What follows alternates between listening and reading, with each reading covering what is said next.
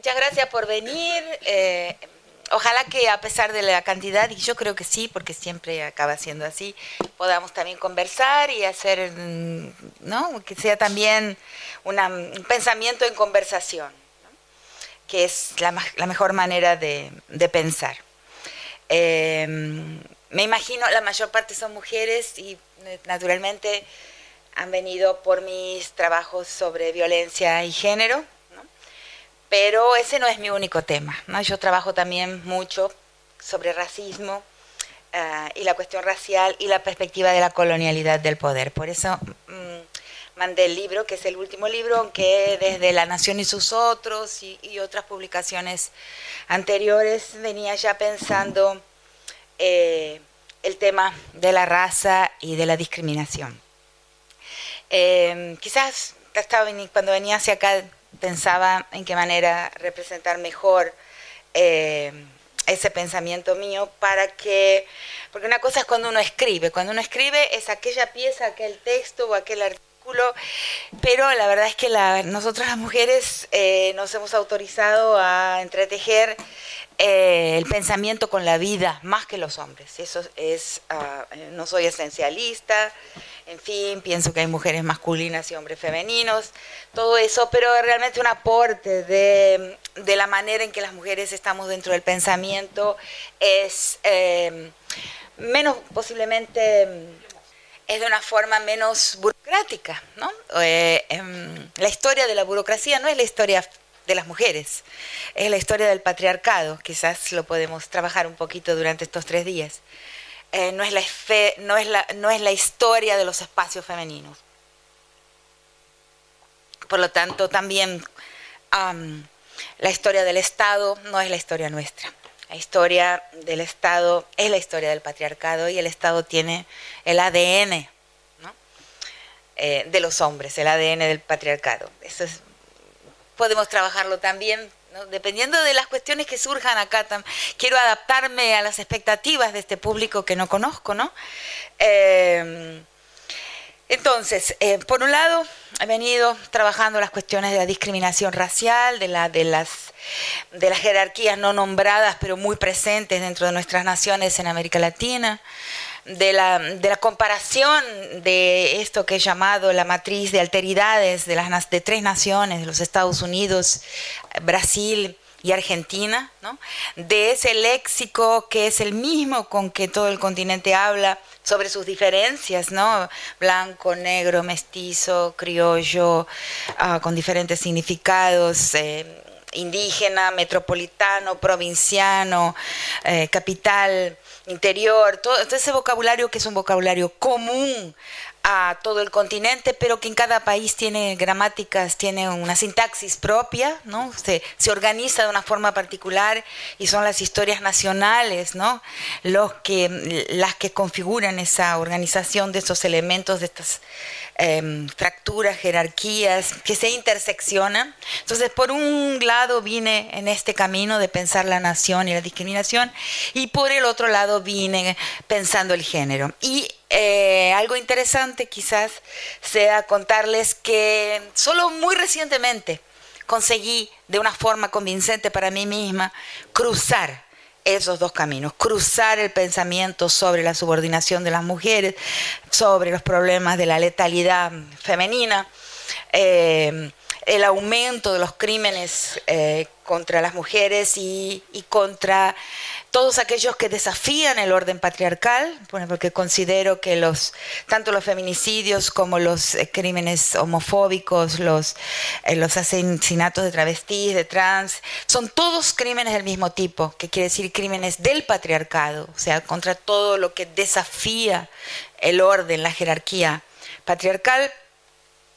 Y cruzarlo con el orden nacional, con, la, con, con, las formas de discriminación, otras con la interseccionalidad que se llama hoy, em, pero que mm, en mi caso no fue tan fácil llegar a ese, a ese cruce, podía, uno puede denunciarlo, decir, no, hay interseccionalidades, pero eh, hasta entender perfectamente ¿no? cómo eh, mm, se originan y entender cuál es la historia, ¿no? Que lleva esa interseccionalidad, a mí por lo menos me costó un tiempo y creo que la llave para entender esa, esa relación, ese cruce, es la perspectiva de la crítica descolonial o decolonial, es la perspectiva que en mi caso me llega de las manos de Aníbal Quijano, que es el pensador que considero que es el formulador más coherente, más, más redondo, ¿no?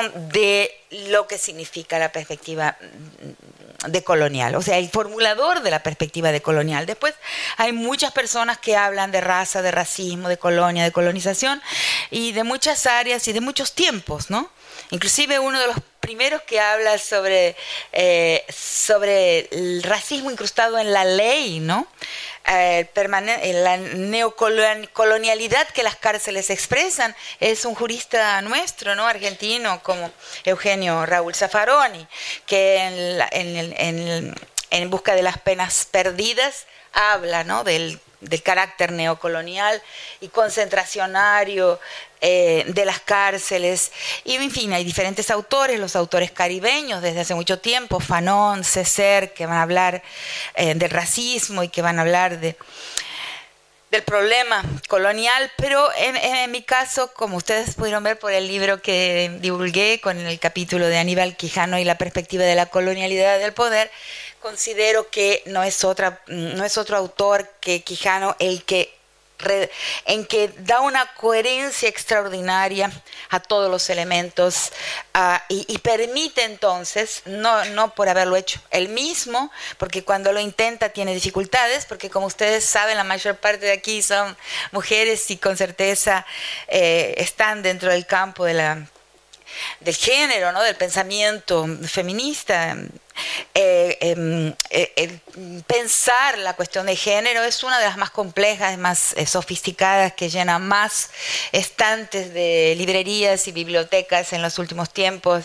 Ah, son mucho, es mucho mayor la producción teórica y muy compleja y desde muchísimas áreas sobre la cuestión de género, con todas sus críticas, en fin, con todos los momentos de esa cuestión de género, que posiblemente que cualquier campo disciplinar. Solo ir a las grandes librerías del mundo y uno va a ver que la biblioteca de estudios de género es una pared como esta y la biblioteca de antropología, por ejemplo, son dos estantecitos.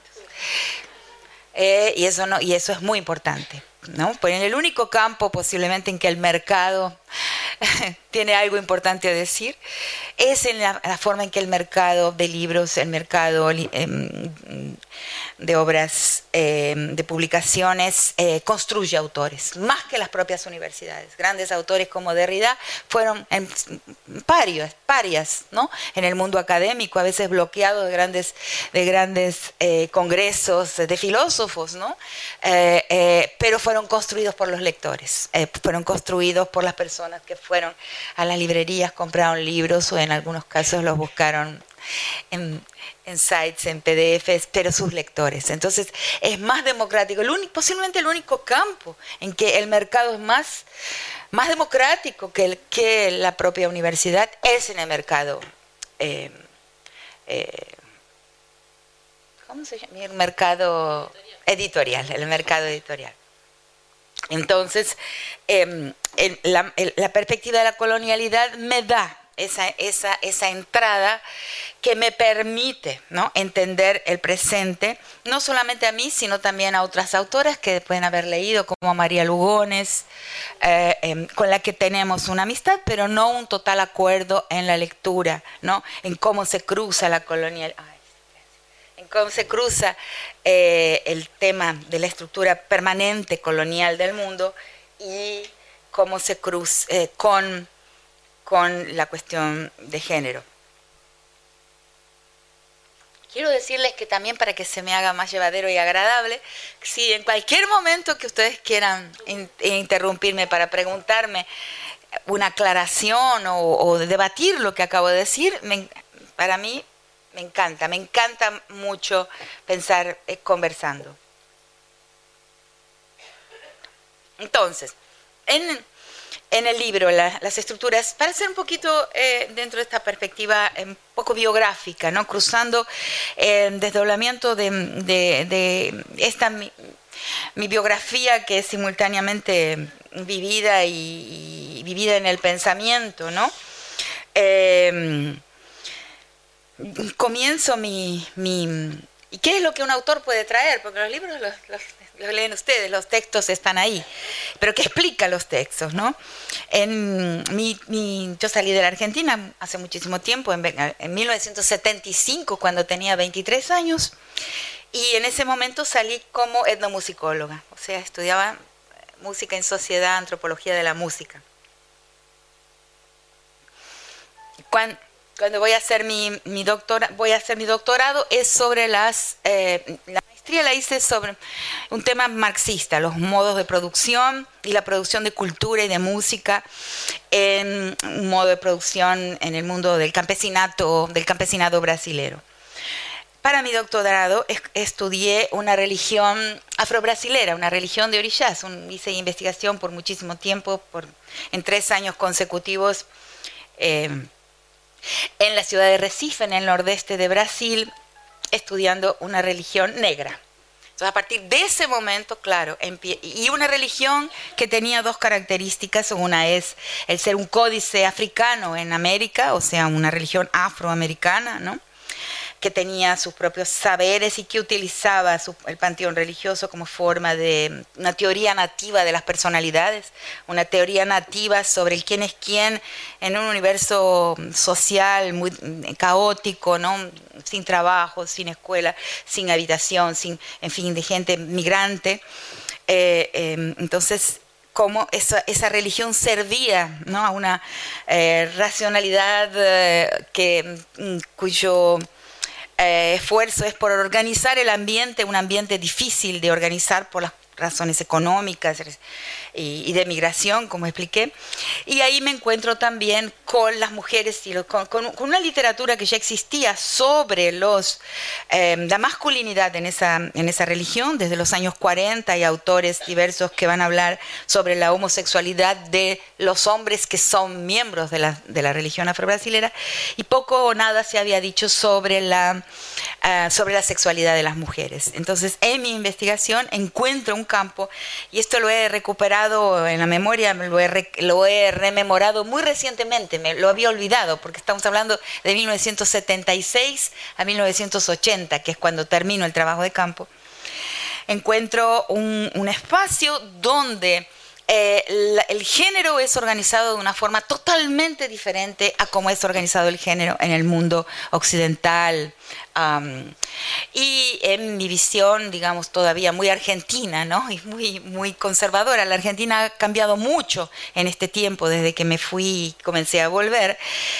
Pero eh, em, eh, una organización, digamos, de la de estructura de la persona y del género de la persona muy diversa con relación a la que era la hegemónica y en la que yo misma traía, donde la, la base, digamos, orgánica era, mm, era una, la personalidad era otra, la orientación sexual también estaba suelta, no era determinada ni por la personalidad ni por, ni, ni por el organismo. El papel social también no estaba determinado, era, o sea, era como si estratos, que para mí eran un yeso, o sea, eran, eran, eran eh, un, estratos que estaban enyesados en nuestro orden de género, en esa, en esa religión, en, ese, en esa comunidad religiosa. Eh, no existía tal yeso y tal determinismo, tal esencialismo, tal esencialismo biológico o esencialismo inclusive de la personalidad. Eran estratos móviles que se componían eh, como un rompecabezas y, pensando en masculinidad y feminidad como dos polos de un continuum y mm, tránsitos, o sea, tránsitos entre uno y otro y, diferencias de grado más que una polaridad, una bipolaridad masculino-femenina, que es nuestra manera de pensarlo. Entonces ahí empiezo a empezar el género. O sea, mi, mi, camino en el género, como digo, tiene una, un principio feliz.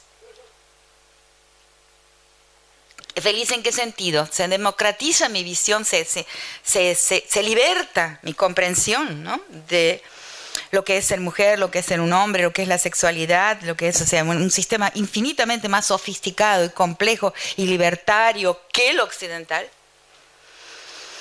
Y eh, inclusive un detalle muy interesante, en esos años, fin de los años 70, no existía la palabra eh, antropología de género o estudios de género o nada. O sea, existía, bueno, ¿no? El segundo género de Simón de Beauvoir, pero no existía una teorización, una, una, una Empezaba a salir, pero yo no me había encontrado todavía en nuestras universidades eh, con, es, con, ningún tipo de estudio que hablase de eso.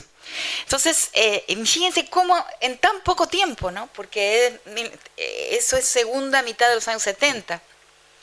Eh, por lo menos para mí, hace muy poco tiempo de eso, eh, no sabía cómo hablarlo. O sea, y esto que encontré acá en mi campo etnográfico, ¿no? soy antropóloga de formación, ¿cómo se llama? ¿Cómo con, qué, categorías, con qué vocabulario voy a hablar de esto que encuentro acá? Que la gente tiene una, una orientación, una, personalidad, una biología que es enfatizada en el ritual, eh, em, un papel social donde la mujer puede ser la líder política de la comunidad completamente. la,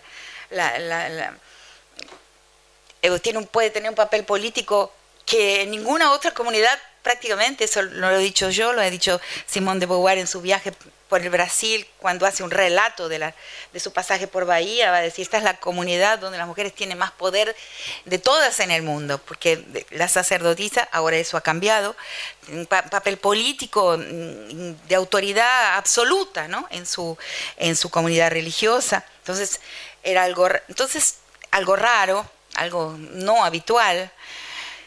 Pero ¿cómo lo hablo? Y en ese momento pensé, bueno, ¿dónde hay algo que habla sobre lo que es el femenino y el masculino? O sea, masculinidad.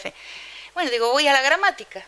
Y así me encuentro, yo no me encuentro con el tema de género por las autoras. Me encuentro con el tema de género porque buscaba un vocabulario para poder hablar de género y dije, bueno, el lugar donde está esto es en la gramática, donde hay sujeto masculino femenino, artículo masculino femenino, donde existe esto como categoría, lo voy a sacar y voy a hablar de género y lo construí. Cuando llego a Europa para empezar a escribir mi tesis, a organizar los materiales, empiezan a salir. Por ejemplo, Gender Travel salió después, ¿no? que también habla de una performatividad eh, eh, eh, es un encuentro ¿no? con, con, los textos de Judith Butler, pero es posterior a mi, ensayo que se llama La invención de la naturaleza.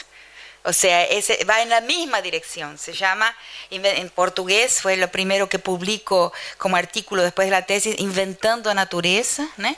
Familia, Sexo y Género en Ushango do Recife, que está, es parte después, es uno de los capítulos finales del libro Las estructuras elementales de la violencia, porque no existía en español, existía solo en portugués. Entonces, esa invención de la naturaleza la encuentro en el campo, a diferencia de las teóricas, por ejemplo, las psicoanalistas, las filósofas, las críticas, de la, la, crítica feminista al lacanismo, por ejemplo, que es muy importante, van, eh, o la filosofía feminista, ¿no? su crítica a Lacan y su crítica a la sociedad, la, antropología feminista, ¿no? que va a criticar eh, la lectura de la importancia de, eh, de, la casa y la recolección, ¿no? Pues toda, la, toda la antropología previa de sociedades tribales había considerado que, quien que el proveedor de la comida de las sociedades indígenas, tribales en general, eh, tanto en Nueva Guinea como en África, como, como en, el mundo amerindio, eran los hombres, los cazadores, hasta que un día una autora, una feminista, se le ocurre ir a contar las calorías, contar los nutrientes, y percibe que la caza es ritual, tiene una importancia, tiene un prestigio, porque es el, porque es el trabajo masculino, o sea, la, la, la caza es prestigiosa, es muy ritualizada, es muy eh, eh, ceremonializada, pero quien provee el sustento diario, o sea, el quien permite a las sociedades tribales sobrevivir es el trabajo femenino. Nunca se había visto porque, eh, bueno, todos esos trabajos que empiezan a ver de otra perspectiva, el mío en esos años, cuando empiezo a escribir la tesis, llega y se encuentra con ese mundo Pero no es del libro que lo saco, sino del campo. Y eso es muy importante decirlo, porque a menudo el, feminismo nos, engaña, nos, nos, dice, porque el feminismo nuestro, sobre todo en América del Sur, ¿no? porque el feminismo centroamericano es distinto, en fin, cada, mm, las regiones en, América Latina, los, feminismos no tienen el mismo origen. Eh, en nuestro mundo, Brasil, Argentina, Uruguay,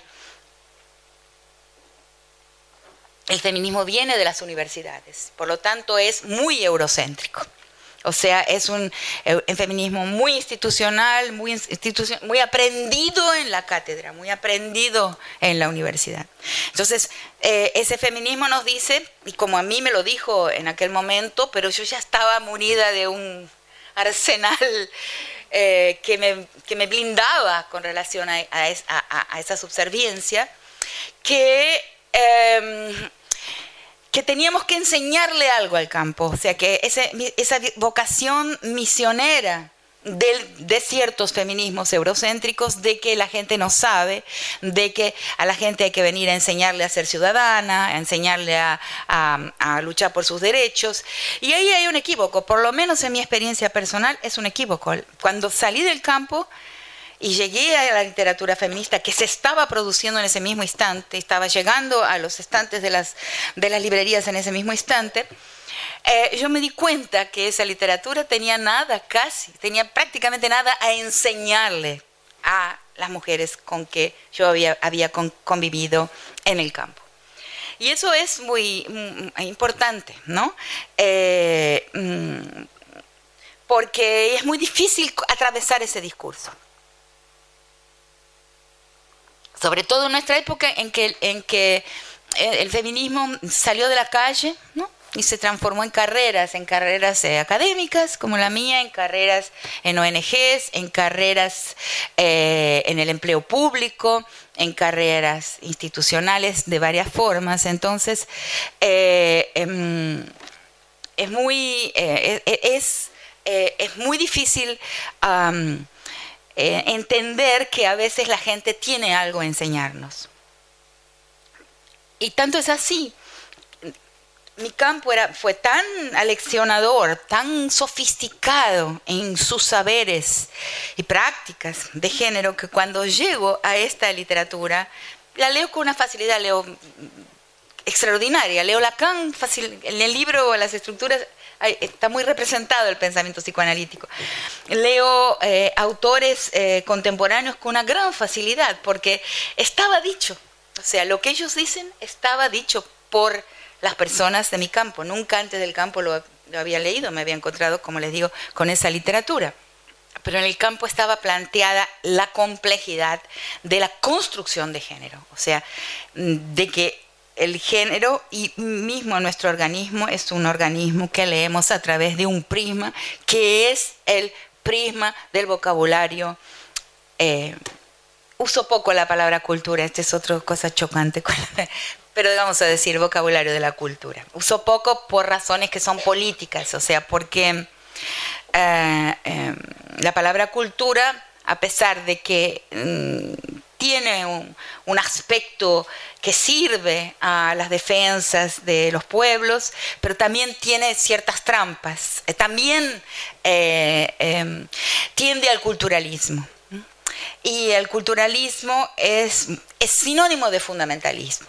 Entonces lo importante es entender que todos los pueblos humanos, todas las sociedades se encuentran en el tiempo, en el fluir del tiempo, en constante transformación y posiblemente lo que más representa su diferencia, eh, por lo menos eh, hasta donde yo llegué pensando, y, lo llego, y llego pensando esto a partir del tema del infanticidio, es que mm, lo que diferente es, un pueblo es un proyecto histórico de ser un pueblo, en el cambio, en la transformación, en el fluir del tiempo, como dije, un constante proceso de abandono de costumbres e invención y, o préstamo de costumbres nuevas, pero que se ve a sí mismo en una continuidad histórica.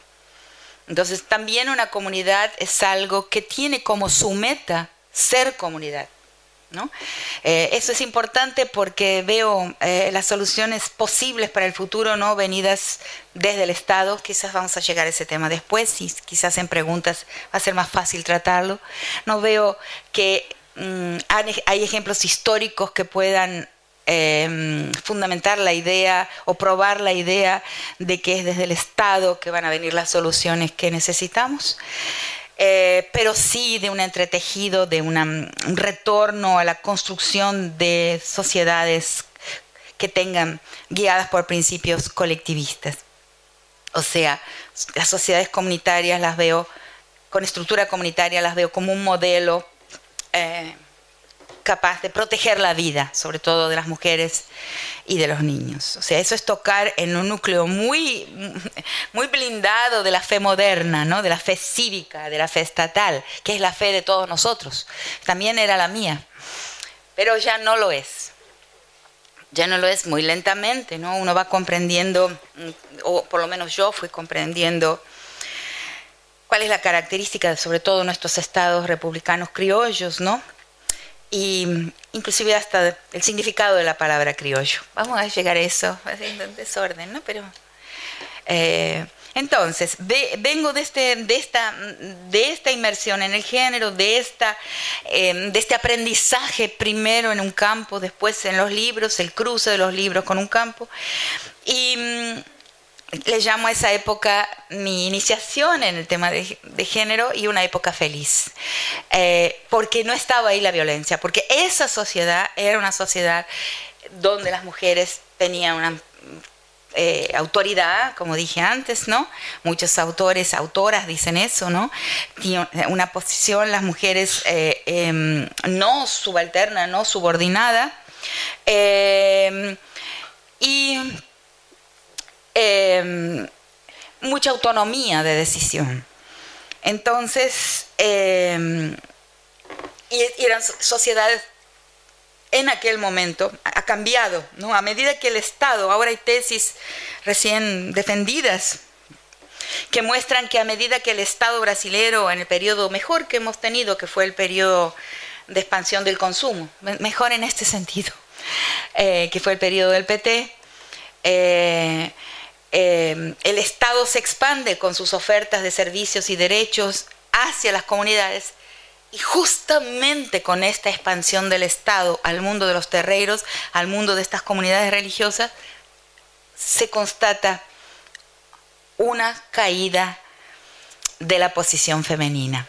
Son cosas eh, que es necesario entender y que contradicen nuestras certezas, como contradicen mis certezas también. Pero es evidente que a medida que la institucionalidad entró en la comunidad, y eso es, igual en el mundo indígena y es, eh, es igual en el mundo de las comunidades afrodescendientes de religión, a medida que la oferta institucional ingresa con sus respuestas, que son respuestas, como digo, en varios lugares que eh, la modernidad saca de una mano, entrega con una mano para corregir los males que ya introdujo con la otra mano. O sea, eh, eh, a medida que las instituciones rompen el tejido comunitario con otro tipo de oferta de protección, con otro tipo, todo lo que conocemos, la legislación, las políticas públicas, en fin, la, varias mm, respuestas institucionales a, los procesos que están siendo simultáneamente inoculados por la expansión empresarial, por la expansión mediática eh, y, y, misionera, ¿no? en el mundo indígena, ¿no? en el mundo cristiano que se expande con su noción de pecado y la sombra, ¿no?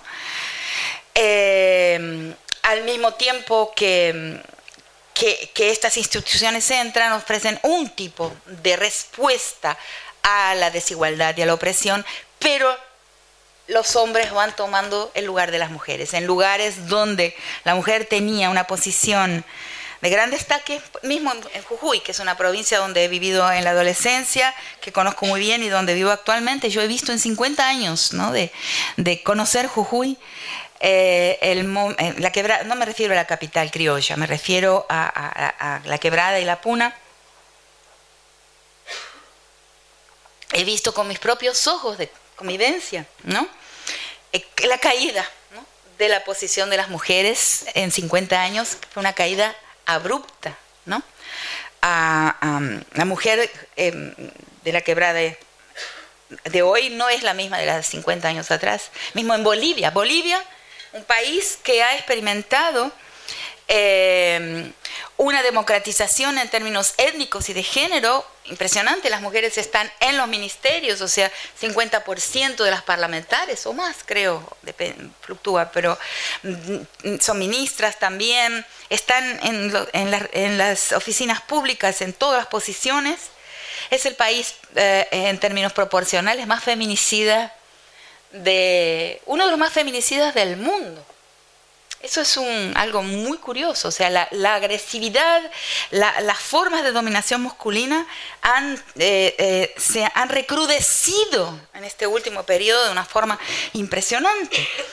Eh, ¿Por qué digo que es uno de los países más, más feminicidas? Por una razón muy simple, que la, la media mundial de asesinatos de mujeres con relación a los asesinatos de hombres es de 17%. Más o menos, más o menos. Es menos del 20%. Los hombres mueren mucho más de muerte matada que las mujeres. La razón de la injusticia es que nosotras mujeres no matamos, o sea, nosotros morimos demasiado en proporción con lo que matamos. El hombre mata, el hombre muere, es es equitativo, ¿no?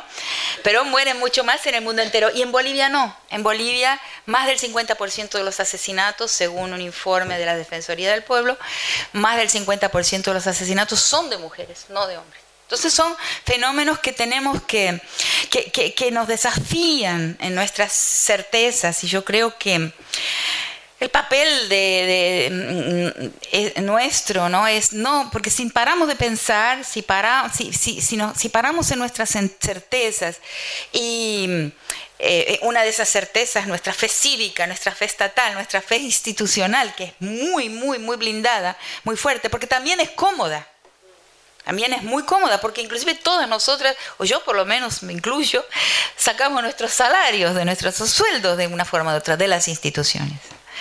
Pero si paramos de pensar, si no revisamos nuestras certezas, si no nos enfrentamos a lo que últimamente encontré, la, gracias a mi hija, encontré la metáfora perfecta del espejo de la reina mala. O sea, si no nos miramos en el espejo de la reina mala, que nos dice la verdad, por más dolorosa que sea, eh, paramos de pensar y empezamos a dar vueltas en círculo. Y he conocido en este tiempo mío como profesora y como expositora, eh, muchísima gente de ONGs eh, o gente que tiene un trabajo institucional que siente eso, que siente que está dando vueltas en círculos, o sea, que no sale del lugar. ¿Cómo hacemos para salir del lugar? Hay que pensar. No, no, no, no hay que evitarle eh, la cara al espejo de la reina mala y, y intentar ver qué es lo que está fallando, cuáles son nuestras creencias que nos están traicionando. Entonces salgo de ese primer periodo en donde aprendo qué es el género, donde aprendo la indeterminación de lo que es una persona, un ser humano, la cantidad de tránsitos permanentes de todas las personas, ¿no? Eh, y a lo largo de la vida, en fin. Eh, em, esa, androginia, esa androginia inherente también a toda persona humana. Salgo de esto y al poco tiempo, después de ya trabajar en Brasil, en Brasilia, me encuentro con la convocatoria, con la interpelación, con la demanda, por eso el último libro se llama, su subtítulo es Una antropología por demanda, porque fue mi experiencia personal, eh, con una demanda eh, por parte de una autoridad estatal de entender la violencia, o sea, en una ciudad como Brasilia, transparente, em, inventada, artificial, construida, eh, em, muy custodiada porque es la sede del gobierno, de los organismos internacionales, no hay industria, o sea, no hay producción, solamente hay servicios. Eh, su plano central hoy creció mucho en los márgenes, pero el plano central es pequeño, es una pequeña, es una gran aldea. Eh, y ahí eh, Brasil era escenario en esos años, 1993 de una gran, un gran brote de violaciones de calle. Entonces el jefe de seguridad pública viene a la universidad, yo creo que fue pionero, porque en 1993 no se hablaba de eso, fue muy rápido. El proceso del vocabulario de género y de los estudios y de los temas y de las eh, eh, inquietudes y mismo de las políticas de género es muy reciente. En 93 eh, no era todavía una práctica que un policía o que un jefe de la policía viniera a una universidad a preguntar algo. Pero eso sucedió. O sea, vino este coronel, que era jefe de la seguridad de la ciudad, a preguntar a las investigadoras que trabajábamos con mujer em, ¿Qué pasaba? Porque en Brasilia había más denuncias por violación que en San Pablo, que en Río, que en cualquier ciudad eh, em, mucho más caótica que, que, Brasilia. Entonces ahí empieza esa antropología por demanda y a intentar contestar preguntas ¿no?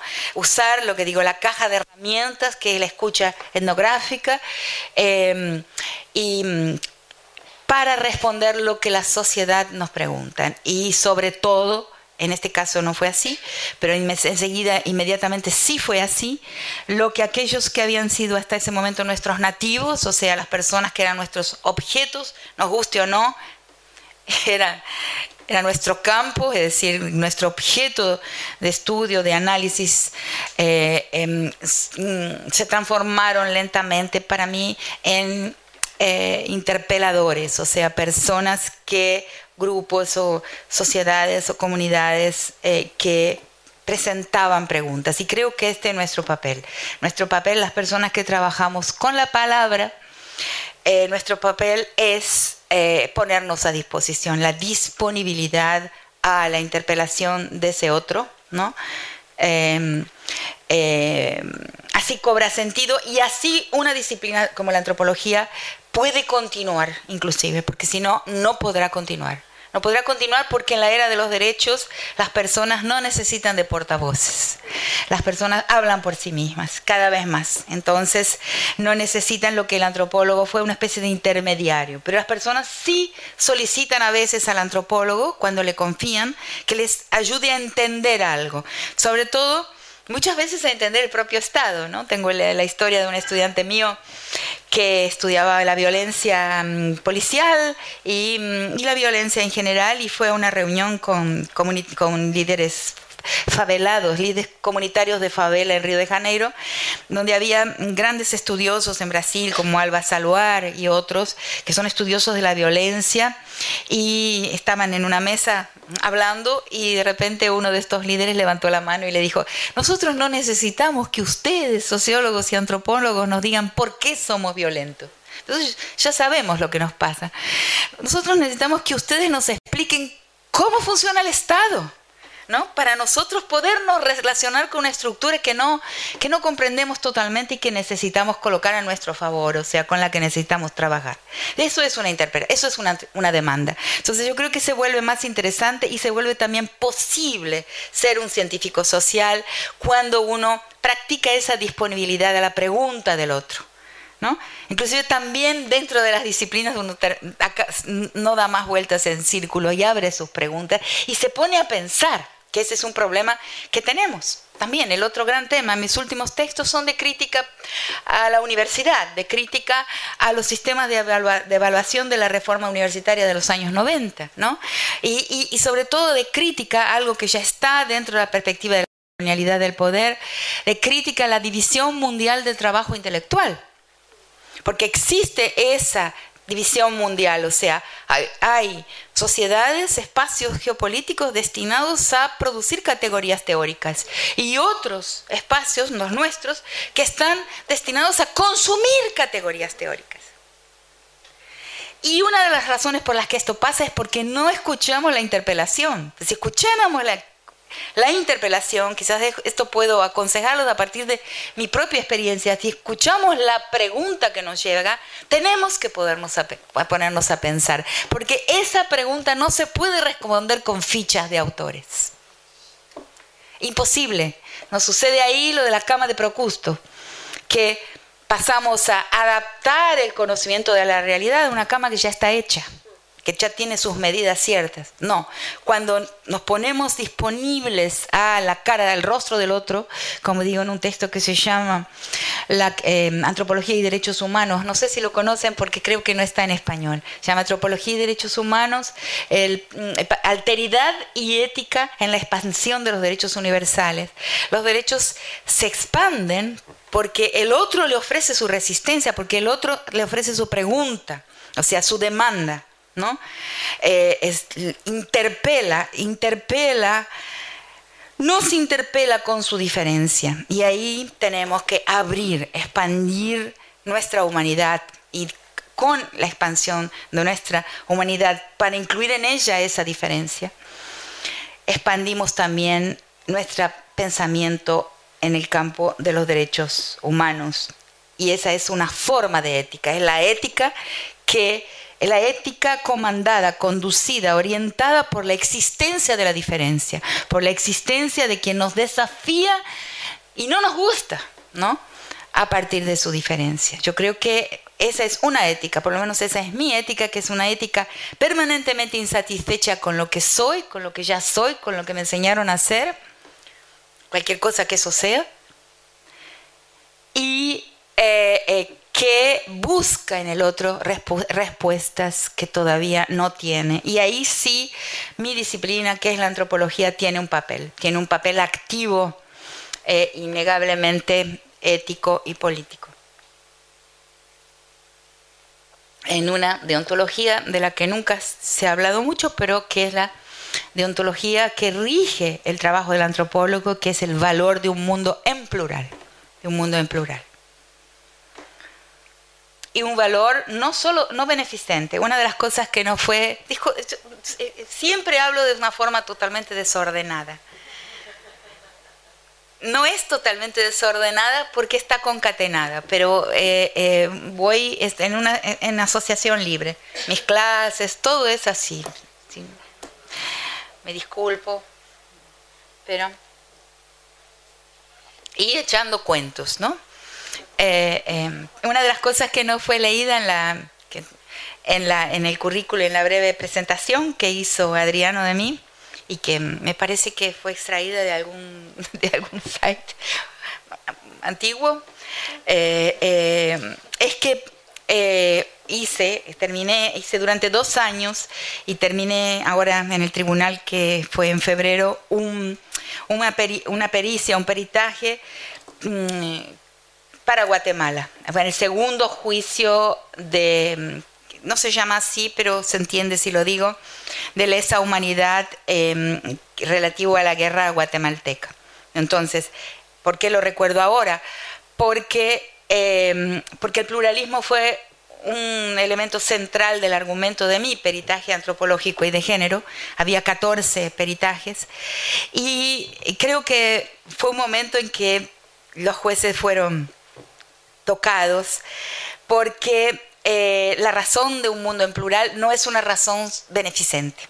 Es también una razón beneficente, pero como sabemos hoy, mucha gente, la gente que está dentro de la teología del capital, que es otra teología, desprecia las razones beneficentes. ¿no? La beneficencia no es una buena razón para nada. ¿no? Eh, em, el, el, mundo es un mundo de fuertes, ¿no? el mercado lo rige, dentro de esta perspectiva, ¿no? Y la beneficencia es un valor disfuncional al mercado, o sea, que no le interesa, ¿no? Al Dios que rige esta teología.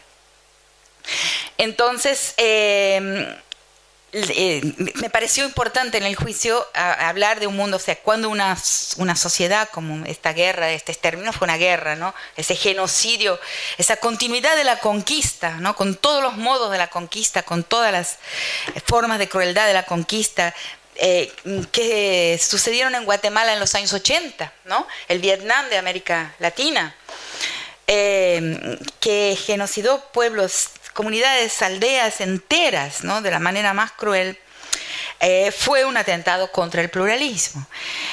Y mm, entonces, ahí desarrollé, quizás les interesa, que eh, la razón mm, de defender el pluralismo no es solamente una razón beneficente. Para nosotros que tenemos buen corazón, sí, pero para los que no tienen buen corazón, ¿cómo los vamos a convencer? Eh, tuve una conversación un día en un hotel en Santiago del Estero con un gran sojero que, que vio que le estaba dando una entrevista a un, a un muchacho, a un joven que tenía un, un, periódico estudiantil en Santiago y que estaba hablando de la soja y entonces él estaba tomando el desayuno y era un gran propietario de, de muchísimas hectáreas plantadas en soja, y me dice, ¿usted qué sabe? Usted no sabe nada. Y el mismo argumento, ¿no? que es el argumento de la pluralidad genética y de la pluralidad eh, eh, también de pueblos. ¿no? Y ahí voy a un antropólogo, es un antropólogo hiperclásico, ¿no? nadie lo tomaría por un antropólogo crítico, como Levi-Strauss. ¿no? El argumento que se desprende de sus dos conferencias frente a la UNESCO y que coloco en el, en el peritaje sobre Guatemala, eh, en el que él dice lo siguiente, eh, la historia natural ¿no? siempre fue, uh, siempre hubo catástrofes en la historia natural. Y yo le sumaría eso que hoy, cuando estamos en el antropoceno, ¿no? que es la última, el último, el último, la última era de la historia natural hasta el momento, quizás sea la última de todas para siempre, que es cuando la presencia humana hace su impacto en el gran ecosistema. Eh, en, en, esa historia siempre hubo catástrofes que no pudieron ser predecidas, que no pudieron ser predichas. Y nada, nada nos hace pensar que esas catástrofes dejarán de existir, inclusive posiblemente serán más frecuentes porque con la presencia humana ¿no? la catástrofe es más inminente. Entonces, la catástrofe para Darwin es una ruleta rusa. ¿No? no eh, nunca hubiera sido posible predecir cuál de las especies ¿no? Eh, en la fase del planeta sería capaz de sobrevivir a la próxima catástrofe. No es, no es, su superioridad como el darwinismo social interpretó, sino sus peculiaridades eh, adaptativas a la nueva situación causada por la catástrofe. Por lo tanto, ¿no? en la historia presente y en un futuro de catástrofe, como siempre fueron todos los futuros, es imposible decir cuál de los pueblos, o sea, dónde está la comunidad de la especie que será, pues, que tendrá un futuro, o sea, que podrá transponerse a la era futura del planeta. Posiblemente no estará ni en París ni en Nueva, York. Posiblemente estará en un santuario amazónico, en un santuario eh, eh, tropical o en una alta montaña, o sea, en un lugar aislado. Eh, em, no es posible saberlo, eso siempre fue la naturaleza y la historia de la cera, siempre fue una, ruleta rusa. Por lo tanto, la pluralidad, la razón para defender un mundo en plural es un, una razón pragmática, es una razón de orden científico pragmático, porque no sabemos nuestra especie dónde tendrá su futuro. ¿No? Eh, y, en ese momento cuando eh, esa parte del argumento de destruir sociedades, de destruir la sociedad de que estábamos tratando de los maya quechíes, desintegrar sus comunidades, eso lo dice Levi-Strauss, ¿no? De, su, su, su, historia propia, ¿no? Su proyecto histórico de ser otro, ¿no? En el mundo de la nación. Ese proyecto histórico de ser otro en el mundo de la nación es un proyecto histórico crucial para el futuro por las razones que acabo de, que acabo de explicar. Bueno, entonces viene la fase eh, de los estudios sobre violencia por demanda, ¿no? Ahí comienza mi vida feliz. Y, no, de veras. y como les eh, eh, digo últimamente, mm, vengo explicando, cuando comienzo con el tema de la violencia, yo pienso que es una cosa pasajera, un accidente del momento, o sea, está pasando algo en ese momento, 93, 95, 96, en la ciudad donde vivo, que bueno, que algo está haciendo que las cosas se hayan desorganizado de esta manera y que... Ah, va, a ser superado, va a ser que, la contribución de nosotras, las profesoras, que nos pusimos a pensarlo en ese momento y de todas las personas que estaban pensando violencia, es una contribución para superar un accidente de la historia. O sea, nunca lo pensé como un fenómeno estructural, hasta que el tiempo, estos 20 años, o más de 20 años, más de 20 años, eh, me mostraron el fenómeno de, la migración del campo a la ciudad, ¿no? de la exclusión. Ahí se, se, dividió, se dividieron los autores de los estudios de la dependencia, unos que siguieron pensando que desarrollando la exclusión iba a ser pasajera y los, las marginales migrantes en los suburbios de las ciudades iba a ser una situación pasajera, y otros, ¿no? como por ejemplo Quijano o José Nun, dijeron, no, este se trata de una exclusión estructural causada por la nueva fase del capital. De la misma forma, eh, la cuestión de la violencia de género hoy parece que nos está demostrando que no fue un fenómeno accidental, coyuntural, pasajero por algo que estaba sucediendo, sino que es estructural, es estructural. ¿no? de eh, el tipo de historia que venimos teniendo, ¿no? de las formas de exclusión. Y eso fue decepcionante porque siempre eh, entré, siempre tomé cada tema que me fue eh, eh, propuesto como un momento fugaz a ser dejado inmediatamente. Un momento fugaz de mis preocupaciones y de mis temas a ser rápidamente abandonado. Y nunca pude abandonar el tema de la, de, la violencia de género.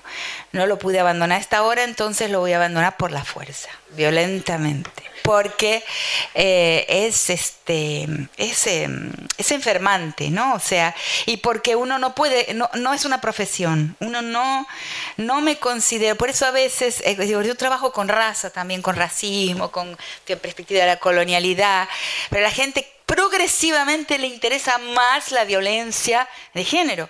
Entonces, eh, em, no es que los otros temas no sean también dolorosos y, críticos, lo son, pero el de género tiene un lado mórbido, tiene un, tiene un lado mm, enfermante. Eh, em, y em, no es un tema eh, en que nadie deba considerarse jamás profesional. No me considero una profesional, eh, mm, respondo a preguntas, pero no me veo y no quisiera verme como alguien que gana su vida, que gana su sustento eh, pensando la violencia contra las mujeres. No sé por qué, de una forma intuitiva, me repugna la idea de una profesionalización y una especialización en ese tema. ¿Me entienden? No es que, no hay que esquivarle el cuerpo, ¿no? No soy una persona de esquivarme de las obligaciones, pero no, pero en ese tema estamos todos pensando juntos, es un tema no profesionalizante, es un tema político, un, un tema que no nos da paz, donde no hay expertas, no todas somos expertas, donde cada, no todas, todos, todas las personas, o sea, donde todo ser humano hoy debe ser un experto en el tema.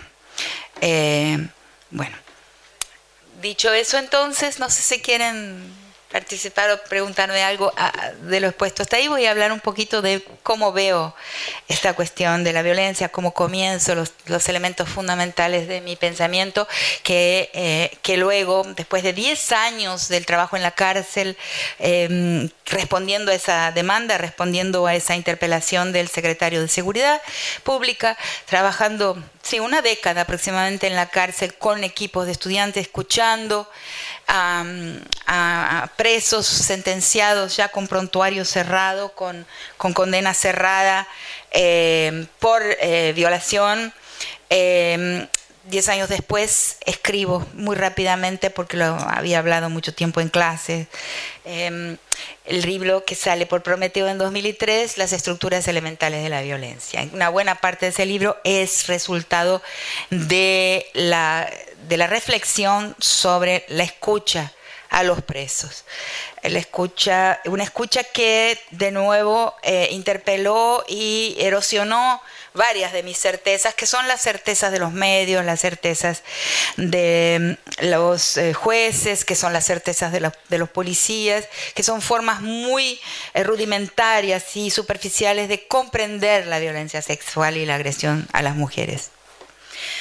Entonces la, la primer sorpresa es, y además algo que es importante, acá debe haber, quién sabe, personas que trabajen en cárceles, ¿no?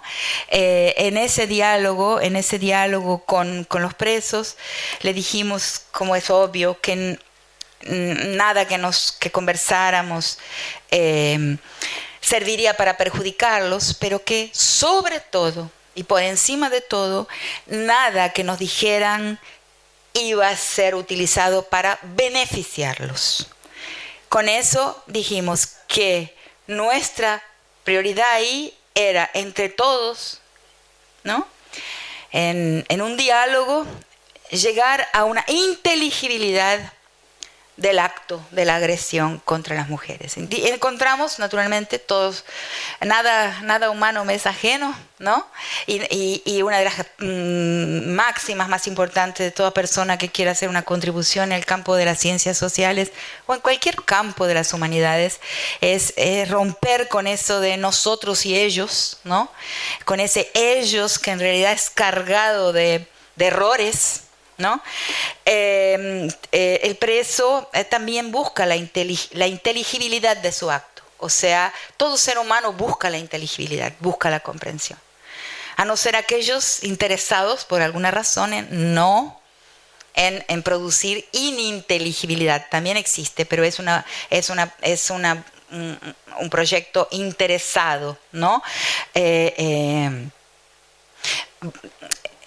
ensombrecer, ¿no? O dar, eh, colocar opacidad, el poder actúa así. O sea, el poder, eh, em, mm, las varias formas de poder, o sea, personas, grupos, élites, ¿no? Que tienen un control mayor sobre la vida, ¿no? que tienen en sus manos decisiones que afectan a muchísimas personas, toman sus decisiones y pactan bajo un un manto de opacidad. Entonces la opacidad es lo que rodea al poder. El poder no puede ser observado. O sea, lo máximo que es posible hacer con el poder es inferir cómo actúa, cómo pacta, cómo piensa, cuál es su proyecto a partir de evidencias fragmentarias, difusas, no observables. Pero eh, el poder y la forma en que se expresa a través de los medios eh, produce opacidad porque es su forma de proteger sus proyectos, ¿no? Ahora nosotros tenemos que producir, los que no tenemos poder o tenemos poco poder, y los presos son posiblemente los menos empoderados de todos, porque están con la libertad muy restringida. Eh, tienen una búsqueda de inteligibilidad. Eh, por lo menos nosotros en la cárcel de Brasilia encontramos eso y en el acto de en el acto los presos por violación se enfrentan a una acción se encuentran se enfrentan a algo que hicieron y que esa fue nuestra primera sorpresa no les resulta fácil entender o sea eh, eh, los deja perplejos entonces em, otra, otra de las axiomas de la antropología es escuchar y creer. O sea, si alguien dice vi una vaca volando, uno no va a decir que, eh, que es mentira, sino que va a decir, el antropólogo debe pensar que la proposición vi una vaca volando está relatando algo. ¿Qué está relatando? Pero nunca las personas mienten, siempre lo que hacen es relatar algo de formas que quien sabe no son la forma referencial. Por eso el problema de las entrevistas inclusive, ¿no? Porque la, la entrevista parte del principio de que todos los pueblos humanos, todas las personas usan la lengua de forma referencial, micrófono, agua, mesa, pero si vamos a observar todas las personas, incluyendo nosotros mismos, la mayor parte de las veces usamos el lenguaje de una forma indéxica, relacional, no referencial. Entonces, eh, eh, mm, mm, exigirle a la gente o, pensar que la gente va a informar con lo que dice es un, es un presupuesto totalmente falacioso, que parte de pensar que el lenguaje es usado siempre y por todo el mundo de la misma manera. Por ejemplo, allá en Jujuy, la gente está lejos, ahí cito nomás, en cabina tres días, no es mentira, está diciendo otra cosa. Está, hablando de otra relación con el tiempo, de otra relación con el paisaje, está hablando de otra cosa que no es lo que estamos preguntando. Y en general las personas eh, eh, no dejan de responder cuando no saben y no dicen no sé. No, sé es una respuesta científica. Del científico dice no sé. Las personas no conversan, ¿no? Se establecen una relación que es lo básico y elemental de ser, ser ser humanos, ¿no?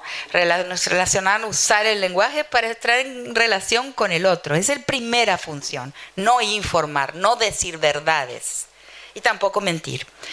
Entonces la entrevista para mí es un instrumento bajo un gran signo de interrogación, un recurso absolutamente subsidiario eh, y, es un error pensar que la entrevista viene en verdades, ¿no? Eh, bueno, entonces eh, una de las eh, cosas que emergen a lo largo, pues, con, los diversos entrevistadores, con que era una entrevista casi un diván, porque como fue un proceso solicitado por la policía mismo, eh, teníamos condiciones de, conversación eh, a puerta semiabierta, lo que es rarísimo con el guardia penitenciario del lado de afuera, con almohadones en el piso. Entonces fue una conversa larga de todo el tiempo que quisiéramos, durante mucho tiempo, y eso fue eh, una oportunidad única de escudriñar en la mentalidad, en el universo mental de un violador. ¿no? Y que entonces uno de, las, eh, de los temas que venía es la, la dificultad de entender, la ininteligibilidad de un acto. O sea, ¿por qué? O sea, yo tenía una respuesta así, que reúne muchas respuestas, que, eh, arquetípica, digamos. Yo tenía eh, una esposa, tenía varias novias, con mis amigos iba al burdel, al prostíbulo el viernes, el sábado. ¿Por qué? ¿Qué, qué es? Porque y ahí uno ve que la descripción por los medios, sobre todo, que crea ese sentido común generalizado, es que hay una dimensión instrumental, ¿no? de satisfacción de un deseo, ¿no? de, robo de un servicio en el acto de la violación. Pero ninguna de las respuestas de los presos venía en el sentido del robo de un servicio, que es la manera habitual con que lo vemos. No era así. El, preso decía no necesitar, y eso no fue uno, fue retirada esta respuesta, no necesitar un servicio de ese tipo. Entonces, ¿qué se expresaba? Y ahí surge lentamente esa idea que atraviesa todos mis textos, hasta después los textos sobre las mafias, etc., que es lo de la violencia como un decir, como un dicho, como un enunciado, o sea, la violencia con una dimensión más expresiva de algo que instrumental que es una división absolutamente central porque somos inducidos permanentemente por los medios a entender de una forma barata y simplista todo de una manera utilitaria, inmediata e instrumental. Y quizás la más difícil de, forma de, eh, eh, crimen de entender es la violación en el mundo contemporáneo porque no es instrumental, es expresiva, dice algo. Entonces, ¿qué dice? Ahí el punto siguiente. Estoy sintetizando ¿no? lo que viene expuesto con muchos ejemplos en el libro y también tratado en el libro con una perspectiva eh, filogenética, porque habla de diversas sociedades tribales, no, no solamente la sociedad urbana. Eh, eh, da ejemplos de, de etnografías diversas. Eh, pero entonces estoy eh, mostrando el esquema, cómo va desdoblándose este esquema de pensamiento sobre la violencia hasta llegar al presente, ¿no? En que todavía hay novedad todos los días descubro ¿no? un desdoblamiento. Eh, entonces era una violencia expresiva. ¿Y qué expresaba? Entonces, ¿qué es lo que está dicho ahí? ¿no? entonces, en primer lugar, eh, la tesis feminista clásica ¿no? de, Susan Brown Miller, que estaba contando los otros días en Buenos Aires la alegría que sentí cuando fui a la casa de Victoria Ocampo, ¿no? que es una casa hoy abierta a la visita en San Isidro, que está su biblioteca, y en la biblioteca de Victoria Ocampo está este libro que es el libro, digamos, un libro, mm, el clásico de los estudios sobre violación que se llama Against Our Will, contra nuestra voluntad, de Susan Brown Miller. Ella abre ahí un portal, digamos, en los estudios de la agresión violadora y estaba todo anotado, está en la biblioteca todo anotado, todo subrayado por Victoria Ocampo. Me, me dio una satisfacción ver eso. Este, entonces, eh, este, eh, eh, esa tesis feminista y la tesis feminista en general es que el violador, o sea, esa, figura, eh, ese agresor sexual, en las varias formas en las que la agresión sexual puede realizarse, porque también puede realizarse simbólicamente. No, no es solamente la penetración genital, que era la definición de violación hasta hace muy poquito, hasta hace apenas cinco años en la ley brasilera, es porque le interesa a qué? Interesa a la herencia, le interesa a la cuestión de la, de la fecundación y al tema de la herencia. Eh, pero la violación puede ser de varias formas, puede ser simbólica también. Y la verdad es que la violación simbólica es el aire, es el aire que respiramos. Lo que digo en el libro de la violencia psicológica, la violencia moral, es el aire que respiramos. Y, la violación simbólica, o sea, dos, o sea, un grupo de hombres que ven pasar a una chica y entre ellos comentan el formato de su cuerpo, es una violación. Y además eh, yo creo, después de años de escuchar a los presos, que esos hombres van a comentar entre sí las características de ese cuerpo, no porque realmente les interese. Esa es mi conclusión de persona ya eh, de edad. sino porque es su forma de coquetería con los otros hombres. Es más una conversación que interesa a los hombres entre sí, un pacto masculino, una manera de, establecer una intimidad con los otros hombres que una manera de establecer cualquier forma de intimidad con ese cuerpo. Entonces, la fragilidad masculina se revela ahí. Ese sujeto no es un sujeto anómalo, como, como los, los medios y el sentido común, el imaginario colectivo lo retrata y los medios lo reproducen constantemente como un sujeto anómalo, rarito, o sea, aislado, con una vocación para el crimen, como una, un desviante.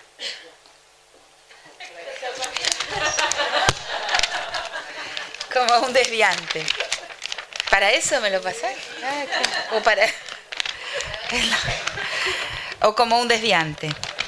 Y eh, la tesis feminista ha dicho no, no es un desviante, hasta inclusive cuando vino el contagio en los años 50 en los Estados Unidos, un psiquiatra, un país de altísima incidencia. Los dos países más racistas del mundo, Estados Unidos y África del Sur, son también los dos países de la mayor incidencia eh, violadora. ¿no? Eso no es hay que vincular esas, esas informaciones, ¿no? Eh, em, sobre todo para, para contestar a un tipo de, feminista, de feminismo que está muy presente en nuestros países, que lo he visto, que en la piel lo he sentido, que es un feminismo racista.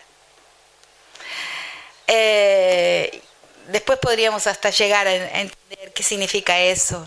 Eh, esa es la tesis. O sea, cuando, cuando Menasher Amin, que es un psiquiatra en los Estados Unidos, empieza a contar cuántas violaciones están eh, perpetradas por sujetos solitarios se lleva una gran sorpresa. Eso es un descubrimiento antiguo, porque va a detectar que la mayor parte de los violadores actúa en grupo. Y hasta hoy es así, o sea, bueno, ese es el otro tema. Entonces, sí, no es un sujeto anómalo, es un sujeto que hace una acción interlocucionaria, o sea, que, eh, con la cual expresa algo, y la expresa una sociedad que aunque no pueda ponerlo en palabras, entiende. La expresa ante sus pares y la expresa una sociedad que aunque no tenga un vocabulario mm, analítico, en su conciencia práctica, eh, entiende lo que el violador hace. Por eso la gente piensa, uy, pero habrá ido de, de, short, de, minifalda, se habrá exhibido, habrá ido muy pintada, con aros muy grandes, o sea, toda esa cosa que es la violencia, que es el aire que respiramos, que hace que toda mujer cuando sale a la calle cada mañana tenga que mirarse al espejo y decir, uy, me pinté mucho, me puse un aro muy grande, se me ve el corpiño, o sea, toda esa reflexión, de esa autoindagación que hacemos para sentirnos seguras frente a los otros. Eso es lo que está expresado en ese acto, esa inseguridad permanente sobre, sobre la manera de exhibición del cuerpo que es una característica ¿no? del ser mujer, ¿no? de estar del lado, de, eh, del lado femenino en la vida. O sea, que lo, que lo contestemos es una cosa, pero que nos es inculcado y que esa es la práctica. ¿Cómo voy a estar tranquila en la calle? Bueno, pasando desapercibida. Entonces, la violación está en esa lógica y, toda la sociedad es, un, hecho, un acto en sociedad, un acto eh, eh, comunicativo cuyo enunciado, el enunciador entiende, aunque no, no de una forma por medio de una conciencia analítica, y sí por medio de una conciencia práctica. Y eh, aquellos destinatarios del mensaje también lo entienden. Entonces, ahí está la otra dimensión en la cual mm, me separo un poco y más que separarme, no, le agrego algo al modelo feminista de comprensión de la violación, que es retirar la centralidad de la relación agresor-agredida. O sea, y lo que vemos constantemente es que nosotros, por ser mujeres, eh, eh, ponemos un peso inmenso, ¿no? En, no un peso inmenso, retiramos del mundo, o sea, aislamos la relación hombre-mujer, la relación de género, la relación eh, agresor-agredida, y la retiramos de un contexto mayor que está presente para mí en mi interpretación en ese acto, que es la relación agresor-pares, o sea, la hermandad masculina, la, cofradía de los hombres, ¿no? El hermano mayor, el vecino de enfrente, el primo, o sea, todo ese mandato de masculinidad que emana de ese mundo de pares masculinos y que le exige al hombre probarse hombre todo el tiempo, porque la masculinidad, a diferencia de la feminidad, es un estatus de prestigio, o sea, es un estatus, es, es un título, o sea, se adquiere como un título y se debe renovar como un título. Esa es la tesis del libro, esa es la tesis que está en el fondo de todas mis otras interpretaciones sobre violación y sobre, sobre mm, violencia de género a partir de ese momento. O sea, eh, y que está colocada, como dije, en una perspectiva cross-cultural, ¿no? Porque eh, aunque es un debate dentro de, la dentro de la antropología, mi posición es que iniciaciones, de, iniciaciones masculinas en las más diversas sociedades eh, muestran esta necesidad de titulación y hay una diferencia entre la iniciación femenina y la masculina. La iniciación femenina que existe eh, tiene otras características, ¿no? Que tiene que ver con el aprendizaje, la comprensión del propio organismo, de sus ciclos, eh, métodos inclusive para ejercer la sexualidad, la maternidad, todo, o sea, un, trabajo con lo orgánico y, una, y, probar que eh, ese sujeto femenino o esa sujeta femenina está ya preparada para lidiar con su propio organismo y contribuir con su comunidad en la producción en la reproducción. Estoy diciendo, hablando de lo que es la especie en esa escala de gran profundidad de tiempo. Pero el, hombre no, ¿no? El hombre es como, se parece inclusive a la parábola de Hegel sobre el señor y el esclavo, ¿no? O sea, el hombre eh, en, esa, en esa historia de la masculinidad, porque cuando hablamos de masculinidad y feminidad estamos hablando de dos historias diferentes, ¿no? Eh, donde han habido muchos cambios y donde durante un largo periodo histórico el, tránsito de un mismo organismo entre posiciones femenina y masculina fue posible. La modernidad lo cancela, la colonial modernidad cancela y binariza de una manera enyesada. Pero en otras sociedades a lo largo del tiempo, la transitividad, o sea, nuestra, nuestro, nuestro prejuicio nuestro prejuicio racista, antiindígena y prejuicio anticomunitario nos, hace pensar que la, comunidad, que la modernidad ha avanzado. Vuelvo al tema del principio, del, donde aprendí la cuestión de género, pero vuelvo también a muchas constataciones posteriores. Nuestro prejuicio positivo con relación a la modernidad y negativo con relación a lo que había, en lo que hay en otras sociedades, nos hace pensar que hemos avanzado, pero en realidad eh, el mundo, la transitividad de género, eh, la performatividad de género, la, las formas de travestitismo, ah, las formas, eh, la, aceptación del carácter andrógino de los seres humanos, de las personas.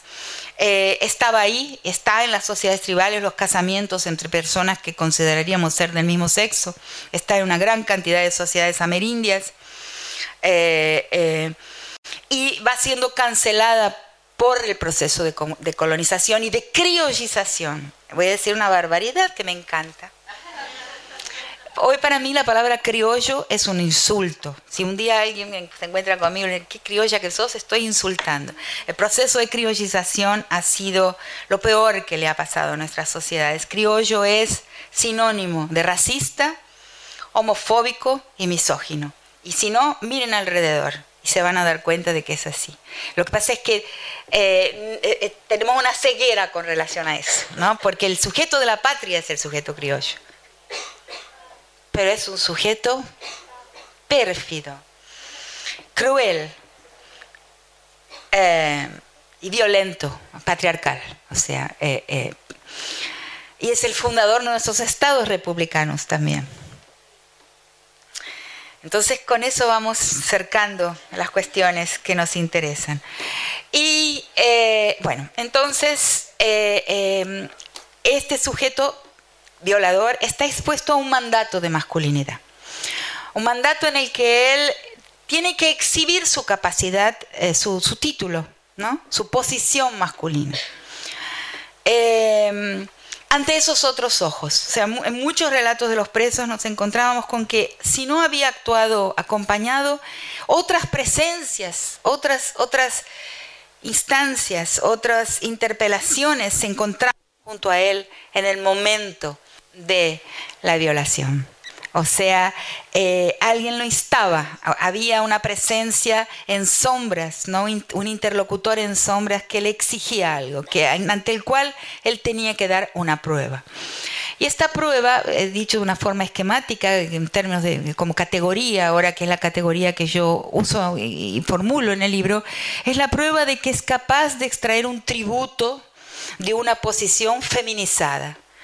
Feminizada más que femenina, aunque en el libro lo llamo de femenina, porque lo que la violación hace en realidad es colocar el cuerpo de mujer en la posición femenina. Em, eh, eh, la violación es un acto feminizador y que reproduce un acto arcaico, ¿no? voy a decir esto ahora porque no, no lo pero es un elemento bastante importante en mi comprensión de la desigualdad de género. En sociedades de las más diversas, eh, en los mitos de creación de origen de pueblos, de origen de pueblos, distribuidos en el planeta ampliamente, en ese mito de origen hay un episodio donde está la infracción femenina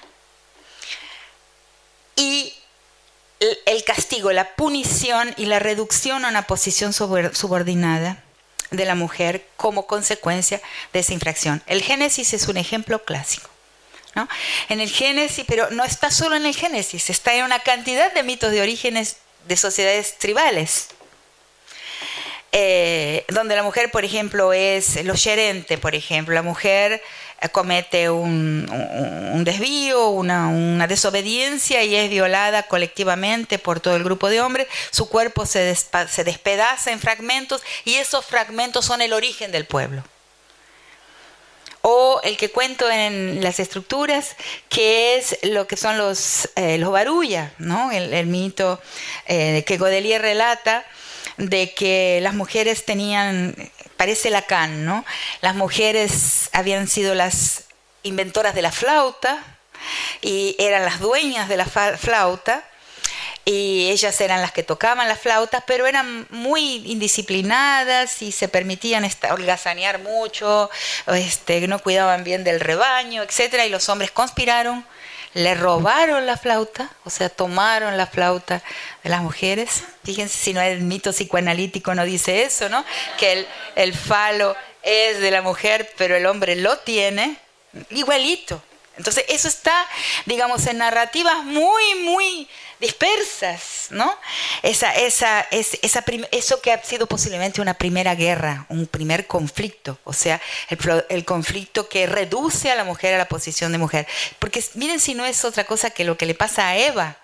Eva, en realidad, hasta el, hasta el episodio de la manzana, era una compinche era una persona, o sea, no importa que había salido de la... Lo de la costilla lo anticipa un poco, pero digamos, era simplemente otra persona, compañera de juegos, que estaba ahí y que estaban de igual a igual. El episodio de la, la manzana la que la conyugaliza, la conyugaliza, la feminiza en el sentido en que entendemos hoy la feminización. Inventa el género, inventa el género. Está narrado ahí como está narrado en las historias, en los mitos de orígenes de los más variados pueblos que se puedan imaginar. O sea, la feminización de la mujer, que hasta el momento era una persona. Y ese problema hasta hoy, en la prehistoria patriarcal de la humanidad que todavía vivimos, ese es nuestro, nuestro problema, ¿no? Que somos y no somos persona. Es un problema muy difícil de resolver.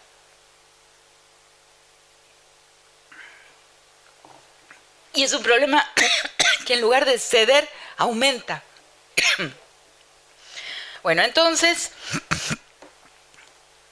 está, ahí está el otro, la otra dimensión. No es solamente un ser anómalo, es alguien que actúa en sociedad, como dijeron las feministas siempre, pero es alguien que está inmerso en dos ejes de interlocución. Uno, sí, es verdad, es la interlocución con su víctima, o sea, con la mujer que está siendo al mismo tiempo disciplinada, porque de esa forma arcaica, porque es revivido ese arcaísmo. O sea, el violador es el sujeto más moralista de todos. Él va, eh, su discurso es un discurso moral. Él viola porque la mujer es inmoral. Es, el castigo originario se reproduce ahí todo el tiempo.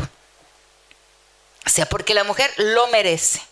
Y eso entonces es un sujeto moral. Eh, o sea, cuando ustedes ven a una persona muy, muy moralista, la receta es sospecharle.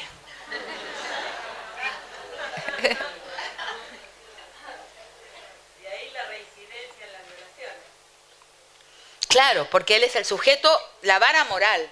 O sea, la palabra también lo dice, es la vara moral, moralizadora, ¿no? Es el juez, ¿no? Y entonces él tiene, entonces ese es su discurso con relación a la víctima, una venganza, una represalia, una moralización, un disciplinamiento que expresa ese conflicto, que es un conflicto característico de la historia humana, porque si pensamos que los mitos son, si pensamos que los mitos son historia, una, eh, una historia que por la profundidad temporal extrema es una narrativa histórica hipercompactada y si pensamos que en el reino de la naturaleza hay mucho más democracia de género que entre los humanos, es otra cosa cuando se acusa a las personas de ser contra natura, antinatureza, todo eso que se dice, es falso. En las especies hay mucho más ejemplos de transitividad, de conversión, ¿no? De, de, un, de hembra a macho, ¿no? Eh, y de macho a hembra. La película Jurassic Park tiene un episodio en que cuenta eso y está basado realmente, está científicamente envasado. Y en la naturaleza, en los primates, hay diversas especies de monos que donde la hembra puede tener la posición de liderazgo político del grupo.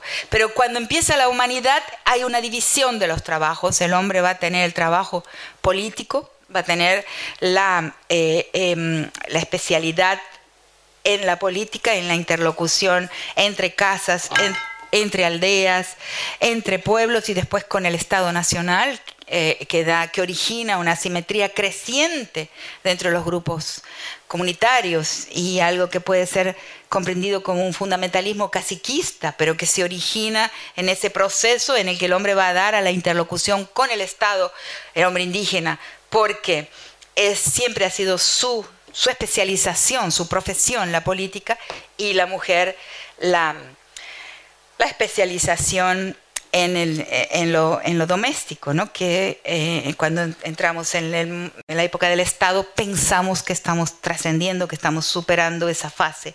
Yo tengo dudas, pero bueno, eso lo podemos discutir después, más tarde, mañana. Em, entonces, este, este sujeto es el sujeto de la ley que va a castigar, el sujeto moral, a la mujer que se sale de su lugar, pero también que tiene que exaccionar de ese cuerpo subordinado un tributo que fluye hacia, él y construye su potencia. Y mm, mm, eh, masculinidad eh, dentro, en ese esquema es, sinónimo de potencia, ¿no? Es sinónimo de varios tipos de... Yo mapeé seis potencias, ¿no?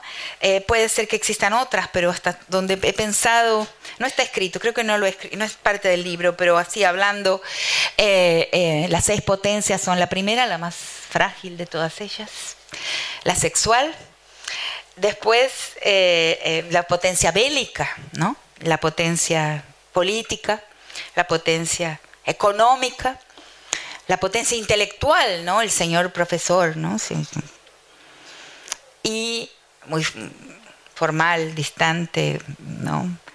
Serio, catedrático, académico y asediador muchas veces, ¿no? Eh, eh, la intelectual y la moral, y el juez, el legislador, ¿no? Posiciones, ¿no? Entonces, eh, esa potencia tiene que ser construida, tiene que ser, tiene que ser probada, tiene que ser exhibida también, espectacularizada. Y esa potencia se alimenta de un tributo, se alimenta de una, de una exacción, de un impuesto que se retira del cuerpo femenino, de la admiración femenina, de la obediencia femenina, del servicio femenino. Yo veo que ahí hay una economía simbólica que se reproduce y que es observable ¿no? y que tiene la historia de la especie y al mismo tiempo tiene la historia del cotidiano, de todos los días. Entonces, en eso mi tesis se diferencia ¿no? de tesis como la de, Mariana, la María Lugones, que afirma con algunas autoras, y esto lo podemos conversar después, de que eh, el patriarcado es una invención colonial. Yo creo que no, el patriarcado tiene el tiempo largo y duro de roer, o sea, cristalizado de la especie, pero que es histórico porque está relatado en los mitos, porque los mitos son otra forma de narrativa histórica. Y al estar narrado en el mito un episodio de guerra, o sea, un, episodio de conflicto, un episodio en que la mujer es subordinada porque antes no lo era, o sea, la idea del matriarcado originario, etc., es un relato que está incrustado en los mitos.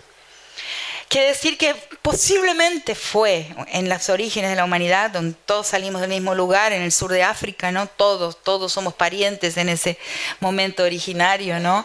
Es posible que eh, nuestra historia haya comenzado eh, por ahí, ¿no? Y de ahí está el texto maravilloso, el clásico maravilloso eh, mm, del feminismo, el, contrato sexual, ¿no? De Carol Pateman, que también por, otros caminos va a hablar de esta, de lo que ella llama del primer crimen, que no fue el parricidio, sino la violación, ¿no? Eh, y que funda un contrato que es el contrato de la desigualdad sexual es un libro de cabecera.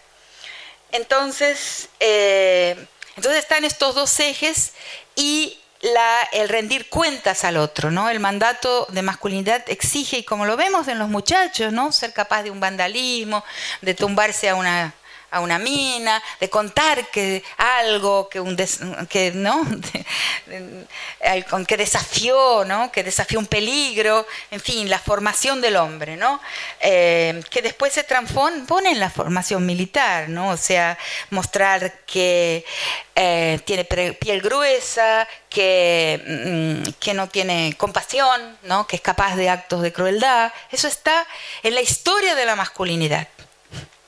Y es también la historia mm, de la vida del soldado, ¿no? Entonces lo que vamos a ver con este, este esquema del eje de los pares y del eje del agresor con la víctima y la exacción del tributo y de la muestra de la espectacularización de la crueldad, hay un momento en que del libro eh, el libro me lleva a un encuentro en, una situación en España, fue en un encuentro eh, en el Escorial con eh, mujeres que representaban la situación, que traían la noticia en, en 2003, eh, que traían la noticia de Ciudad Juárez, o sea, que traían la noticia de lo que estaba pasando con las mujeres en Ciudad Juárez. Que Ah, la primera vez que escuché la primera noticia sobre el drama de Ciudad Juárez fue por la boca de Rosana Reguillo, que es una estudiosa de, violencia mexicana que enseña en Guadalajara. Y mm, después, eh, en este encuentro, encuentro dos grupos de mujeres, unas mm, chicanas y mm, eh, que curiosamente una realizadora, una documentalista chicana llamada Lourdes Portillo, que fue curiosamente la primera documentalista a hacer una película sobre las madres de Plaza de Mayo. Y hizo un gran documental sobre Ciudad Juárez. Ella nació en México, pero vive en San Francisco. Toda la vida se llama Lourdes Portillo. Y el libro sobre Ciudad Juárez se llama, el, el video, la película sobre Ciudad Juárez, muy premiada, se llama Señorita Extraviada. Entonces el grupo que fue con ella y un grupo de mujeres de mexicanas mismos, de una organización que se llama Nuestras Hijas de Regreso a Casa, y ahí nos encontramos y empezamos a conversar y lentamente se va revelando que esta estructura masculina, la estructura que el libro, mm, el esqueleto de relación, la economía simbólica que el, que el libro eh, diseña, no solo es la economía simbólica de la masculinidad, sino también la economía simbólica de la organización mafiosa, porque de el mundo patriarcal al mundo de la organización de las mafias eh, son análogos, tienen una analogía estructural. Entonces ahí empiezo por convocatoria de nuevo, por interpelación, por pregunta de ella, por tratar de mm, entender o e, echar luz sobre la situación de Ciudad Juárez. Hay 42 hipótesis diferentes, o en aquella época, en, los años 2000, había 42 hipótesis sobre, sobre el tema de Ciudad Juárez. Eh, mm, y eh, yo empiezo con mi hipótesis, que es una entre las 42, pero que tiene que ver con esta idea de que se trata de una violencia expresiva, que va a hablar sobre un dominio territorial jurisdiccional mafioso, o sea, sobre el cuerpo de las el cuerpo de las mujeres es un bastidor, es como si fuera un pizarrón sobre el cual se escribe el poder, la soberanía territorial, o sea, el control de una jurisdicción. Em, y ese es el tema de la escritura en el cuerpo de las mujeres asesinadas en Ciudad Juárez, que no será una tesis, no será una hipótesis instrumental como son las otras. Las otras, una es de la represalia masculina, porque los cuerpos empiezan a ser hallados justamente después de la firma del NAFTA, que sería lo que es el ALCA para nosotros, del, del acuerdo de comercio entre México y los Estados Unidos, en que se eh, instalan ahí las maquilas, o sea, las maquiladoras, que son eh, fábricas de ensamblaje, o sea, donde se arman eh, electrónicos y mm, ropa. Em, y la mano de obra es mayormente femenina. O sea, ahí hay migrantes, mujeres, en regiones muy poco urbanizadas, y ahí se debería hablar también de un racismo eh, ambiental, de un racismo urbanístico, porque los lugares donde eh, no hay, luz, no hay iluminación, no hay asfalto, no se puede correr, es en el medio del desierto los barrios donde viven las mujeres que son amenazadas o eran en ese momento amenazadas por este tipo de, de crimen. Y este, y la mano de obra de las maquilas es mayoritariamente femenina. Entonces, una de las tesis es una, la tesis, una tesis que em, de la represalia masculina porque la mujer tiene empleo, tiene sueldo, etc. A mí esa, tesis, de la represalia masculina, de la, de la escalada de violencia eh, de género por represalia, eh, no es una tesis que me gusta mucho. Eh, eh, existe esa dimensión, claro, del hombre querer recolocarse en su lugar, pero eh, me parece una tesis simplista, como si los hombres pudieran, digamos, pactar simultáneamente, eh, vengarse de las mujeres porque las mujeres se han salido de su lugar. En la relación violadora sí hay un disciplinamiento porque la mujer se sale de su lugar, pero en los asesinatos de mujeres yo creo que mm, mm, tenemos que huir de em, explicaciones monocausales o simplificadoras. Por ejemplo, otra eh, que está vinculada con la represalia de género es el crimen de odio, por ejemplo. No es un vocabulario mío, o sea, ya vi muchísimas personas citándome justo junto a mí en mesa redonda diciendo que yo hablo de crímenes de odio. Jamás uso ese vocabulario. No es que no crea que exista, que puede existir odio, eh, virulencia pero es una explicación como la represalia eh, monocausal y solamente adjudicada a lo emocional, o sea, muy, muy atribuida a lo íntimo, al campo de las emociones y motivaciones personales. Y yo, en mi, mi análisis es político. O sea, eh, siempre eh, mi contribución existen otras que, la complementan. Nunca es ver los crímenes de género de una perspectiva libidinal, relacionados con la testosterona, con el deseo, con la perversión, con el placer. No es que no exista, no es que no puedan existir explicaciones de ese tipo, pero no es mi ángulo. Mi ángulo es que ahí está expresada una relación de poder que necesita espectacularizarse para poder reproducirse. Y de, esa, de, esa, de ese enunciado, de esa proposición, una relación de poder que necesita espectacularizarse, inclusive para poder reproducirse y continuar. Su espectacularización es funcional a su reproducción. En otras palabras, no existe ese tipo de agresión, de victimación porque hay impunidad, sino que justamente ese tipo de agresión reproduce la impunidad, garantiza la impunidad.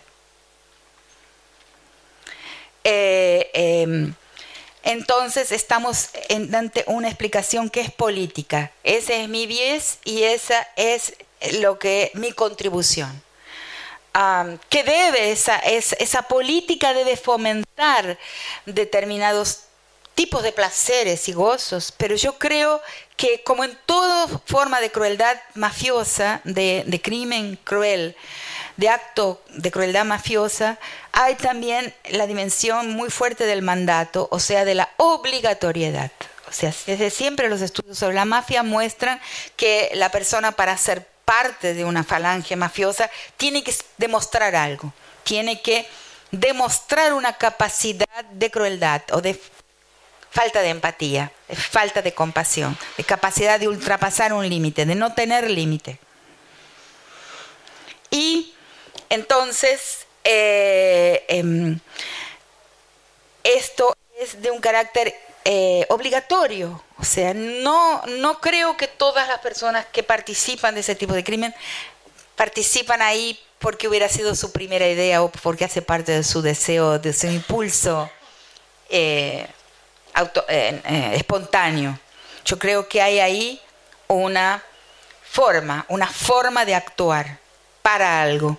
O sea, que sirve a una finalidad asociativa, a un pacto de silencio, y que tiene que ver con el poder, con los crímenes del poder.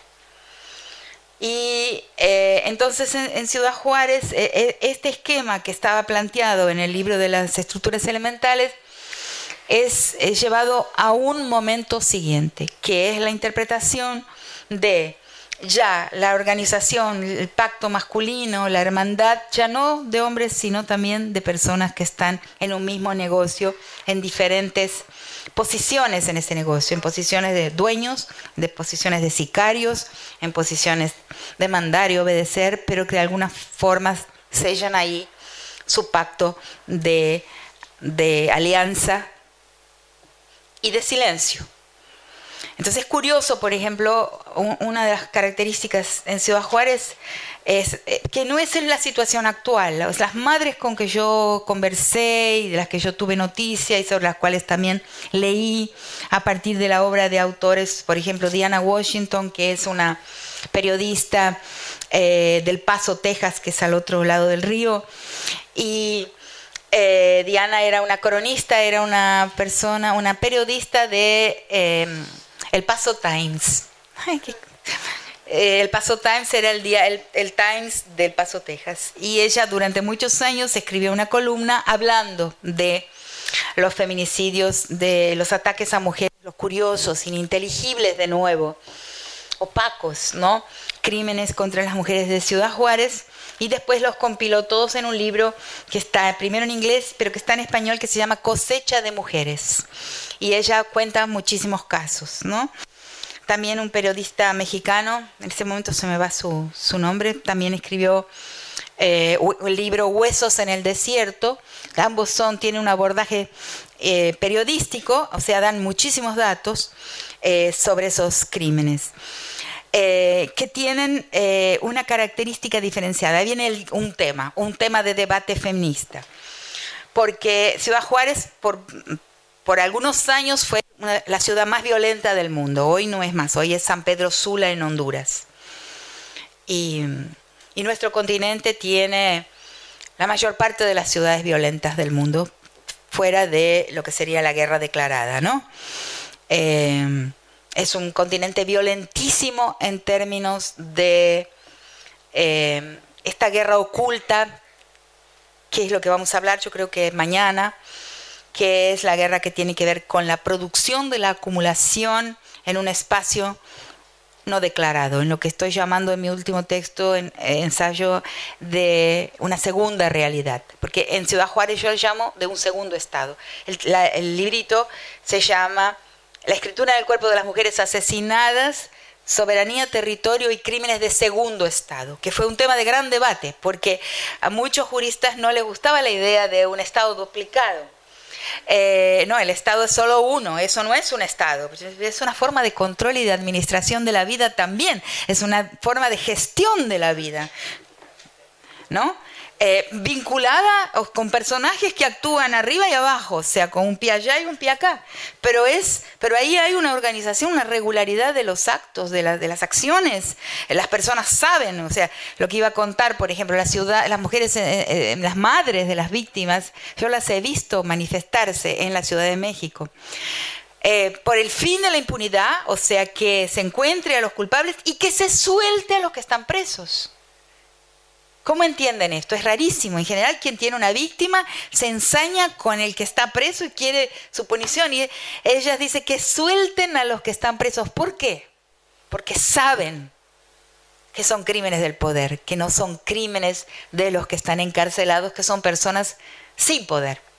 O sea, porque en el fondo hay un dicho ahí que es la certeza absoluta de que se trata de crímenes del poder, que no son crímenes de seriales, de, de nuevo, de locos, de anómalos, de... Hay en Ciudad Juárez, ciudad violentísima, hay crímenes que son de deuda de tráfico, las narcofosas, hay crímenes de punición eh, eh, a las mujeres eh, por alguna deuda que tiene que ver con la trata, con la con la prostitución, hay maridos celosos, hay violadores de calle, a todo eso hay, pero este tipo de crimen, y eso es un debate muy largo que me ha hecho salir todas las canas que ustedes están viendo en este momento, de decir de noche todos los gatos son pardos.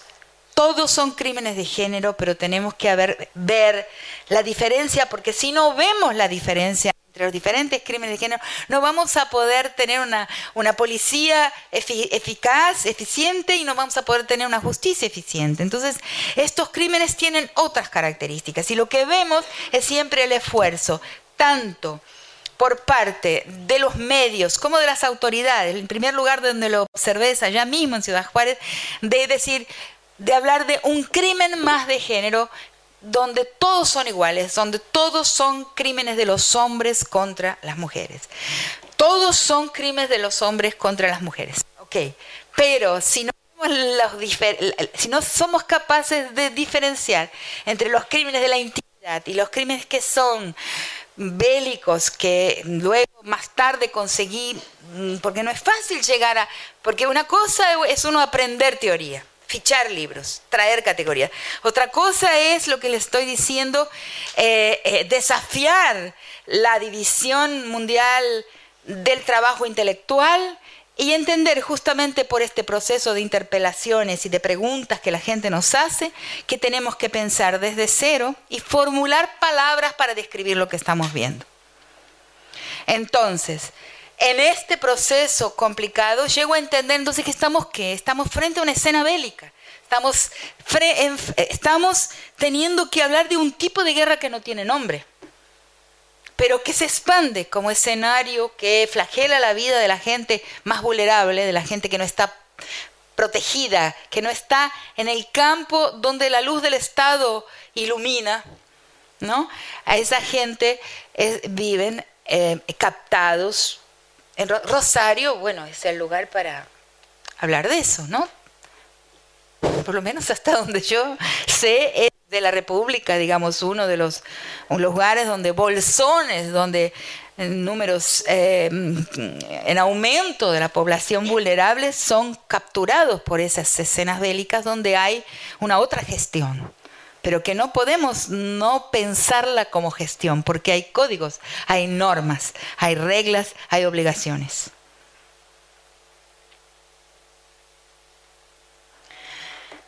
Entonces eh, se extiende la tesis de la tesis de las estructuras a Ciudad Juárez y eh, ese es un crimen, como les dije, que lo leo como expresivo del poder, expresivo eh, que reproduce el poder porque pacta el silencio y amarra fusión eh, sedimenta, cohesiona las alianzas entre las diversas fuerzas que actúan en el negocio mafioso, ¿no? Em, y exhibe, espectaculariza el control jurisdiccional, el control territorial en el cuerpo de las mujeres. muchas veces se me ha preguntado por qué, por qué las mujeres, ¿no?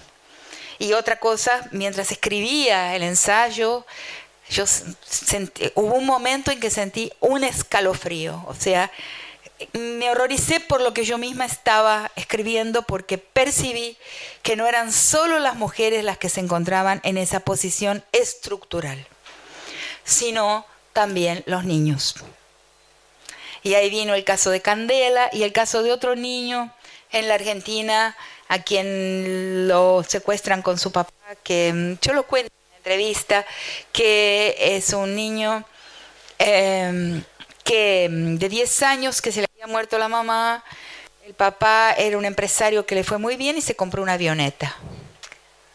Ahí se compró una avioneta y fue secuestrado, fue asesinado y su hijo de 10 años fue asesinado.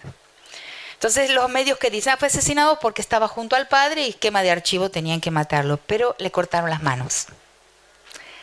Entonces, este es el mensaje. El mensaje es una firma, o sea, como los mismos detectives cuando, cuando buscan a un serial, cuando buscan a un criminal, van a hablar del, del modus operandi, que no es otra cosa que una firma, ¿no? Un mensaje, o sea, algo que habla de una identidad. Y habla de una identidad que muestra su control, en este caso, en el caso que estamos hablando, a través de esa firma, de esa forma de actuar. Y esos cuerpos, esos cuerpos excepcionales, que no son la mayoría de las mujeres asesinadas en Ciudad Juárez, ni la mayoría de los asesinados. Ni Ciudad Juárez es la ciudad más violenta en términos de género de México. Pero hay un tipo de asesinatos que se separa de los demás por traer esa firma, que es una firma de un poder corporativo, mancomunado, de una corporación armada, o sea, de una gestión, de un control que va a expresarse de esa forma en las mujeres y como pensé en ese momento, podrían ser los niños. Después fue Ayotzinapa. Porque Ayotzinapa muestra esta misma ambivalencia. O sea, es un crimen, una crueldad a, a ojos vistas, ¿no? a la vista de todos, ¿no? cuya impunidad también es espectacular es un ese espectáculo que está siendo espectacularizado ahí es esa capacidad de crueldad, que es un mensaje, igual que en la, igual que la, dictadura, igual que, o sea, los poderes eh, cuando son paraestatales, de las, en las varias formas de para, paraestatalidad que nuestro continente ha em, presenciado y presencia hasta el presente, porque la paraestatalidad no se ha encerrado, eh, em, lo que necesita la paraestatalidad es expresarse de una manera espectacular porque lo que expresa ahí es su capacidad de controlar la vida de las personas. Y su única, su única herramienta, su único naipe para, para mostrar su capacidad de controlar la vida de las personas es la espectacularidad, es el exhibicionismo.